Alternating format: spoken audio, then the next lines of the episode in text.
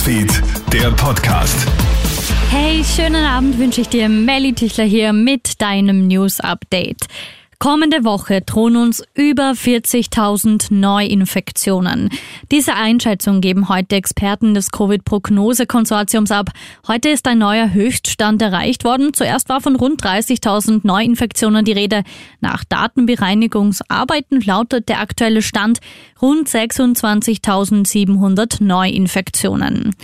Die Wohnzimmertests feiern ihr Comeback. Künftig werden die daheim selbst durchgeführten Schnelltests wieder als 3G-Nachweis zugelassen.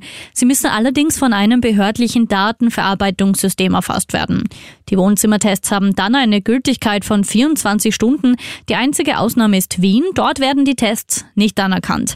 Generell sei das Comeback aber sinnvoll, sagt Epidemiologe Hans-Peter Hutter von der Med-Uni Wien im Krone-Hit-Interview.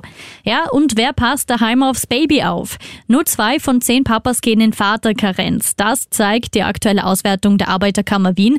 Seit mittlerweile mehr als 30 Jahren gibt es die Väterkarenz im Gesetz. Besonders häufig wird sie aber nicht genutzt. Bei acht von zehn Paaren gehen Männer weder in Karenz, noch beziehen sie Kinderbetreuungsgeld. Nur zwei Prozent der Papas in Partnerschaften unterbrechen ihre Erwerbstätigkeit für drei bis sechs Monate, ein Prozent für mehr als sechs Monate. Und stell dir mal vor, du streichelst ein Kalb, es sieht dich an und zwar mit drei Augen.